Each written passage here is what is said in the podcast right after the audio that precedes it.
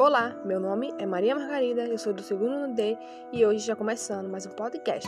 No podcast de hoje eu irei abordar sobre as propriedades dos determinantes. O cálculo dos determinantes pode ser mais fácil se for observadas as características e propriedades de algumas matrizes. Algumas propriedades, se forem bem verificadas, podem ajudar a gente a economizar tempo na realização dos cálculos.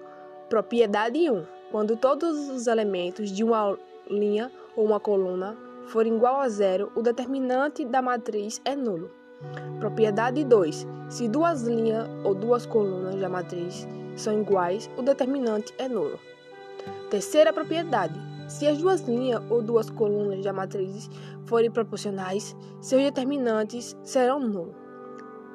Propriedade 4. Se todos os elementos de uma linha ou coluna de uma matriz forem multiplicados por qualquer número real, P, então seu determinante também será multiplicado por P.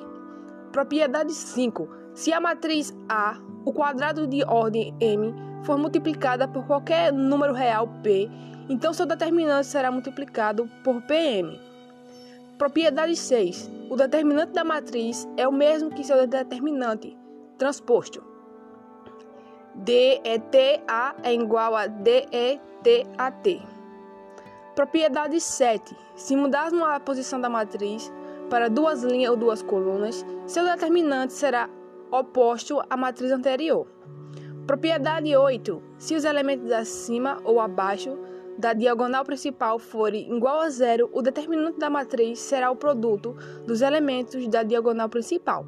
Então, gente, foi isso. Nosso podcast de hoje foi abordado sobre propriedade de determinantes. Um beijão e fiquem todos com Deus. Até a próxima. Fui!